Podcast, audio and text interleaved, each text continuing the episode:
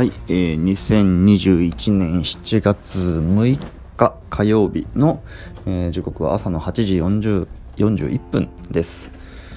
えーと、子供が妻と一緒に保育園に行ったので、えー家で片付け等々しながら録音しております。えーと、先日、あの、子供の言葉の覚え方について面白いなっていう「洗いさせて」というエピソードを、えー配信したんですがもうちょっと考えてみるとまたなるほどなっていうちょっと捉え方が見つかったのでそれをお話ししますと。あの前回言ってたのは「えー、しせて」という言い方が前にありでそこから洗いさせてとか切りさせてとか、えーまあいろいろとなんかこうある意味一貫性のある間違いをしていて、えー言語の習得の過程が見えて面白いなという話をしたんですけど、えー、とよく考えてみたらですね最近「しせて」はまあ全く言ってなくてで代わりに「しさせて」という言い方がしあるんですね。まあ、してと、えー正しく言える時もありつつ、えーしさせてもまだまだ出るという感じなんですけどで、えー、とこれがこれとそうえっとね前回も話した洗いさせてと切りさせて切りさせは切りさせてはあの、えー着替えを、えー代わりにしてほしいと脱がせて着せてをしてほしいみたいな時に切りさせてっていうんですね。で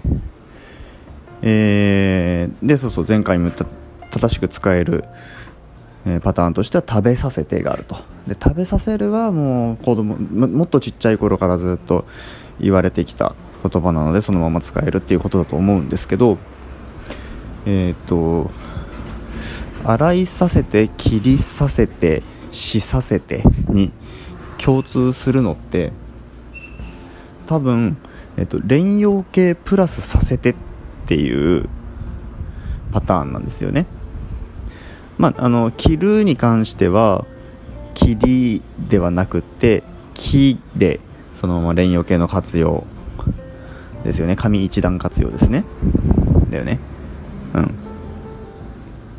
なので、まあ、あの文法上間違ってはいるんですけど、切るが終止形だとして、その連用形に活用させようと試みた結果、切りになるのはまあ理解できないでもないと。うん、ということで、えーっとだから、洗いさせても同じですよね。連用形プラスさせて。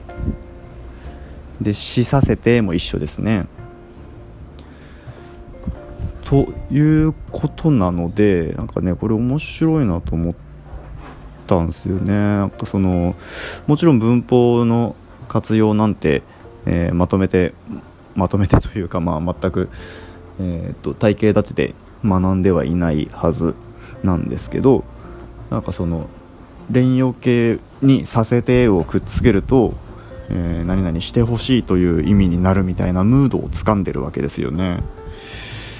いやこれに昨日気づいて面白いってなったところ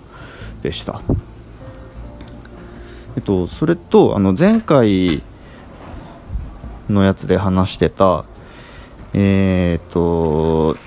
なんだっけそう日本語には、えー何々ししてほしいと促す時と強制的にさせる時とを言い分けるえー語彙がないみたいなことを言ったような気がするんですけど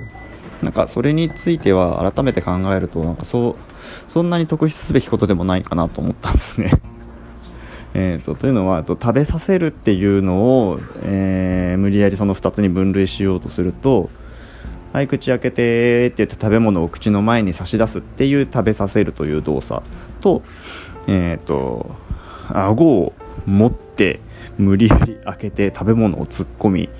顎を上下させて咀嚼させるみたいなそういう、えーさせる食べさせる。っていうのって、えーなんかその動作の強さが違うだけで同じ刺激の意味を持ったえー、行為動動詞だなと思って。で洗手を洗うことについて洗わせるっていうのもまあ同じですよね。洗ってねっていう時ということと、えー、手を持ってゴシゴシ動かして、えー、手を洗わせるっていうのってなんかその全然動作として別物に見えるけど、えー、その動作を促すっていう強さの、え、濃淡というか強弱というかの上で語れる話なのでなんかその勧誘勧誘とか促しとかの、えー、意味のグラデーションが広いみたいな言い方でまとめられちゃうのかなって思いました。えっ、ー、とまあこんなとこですかね。はい。じゃあ以上です。ありがとうございました。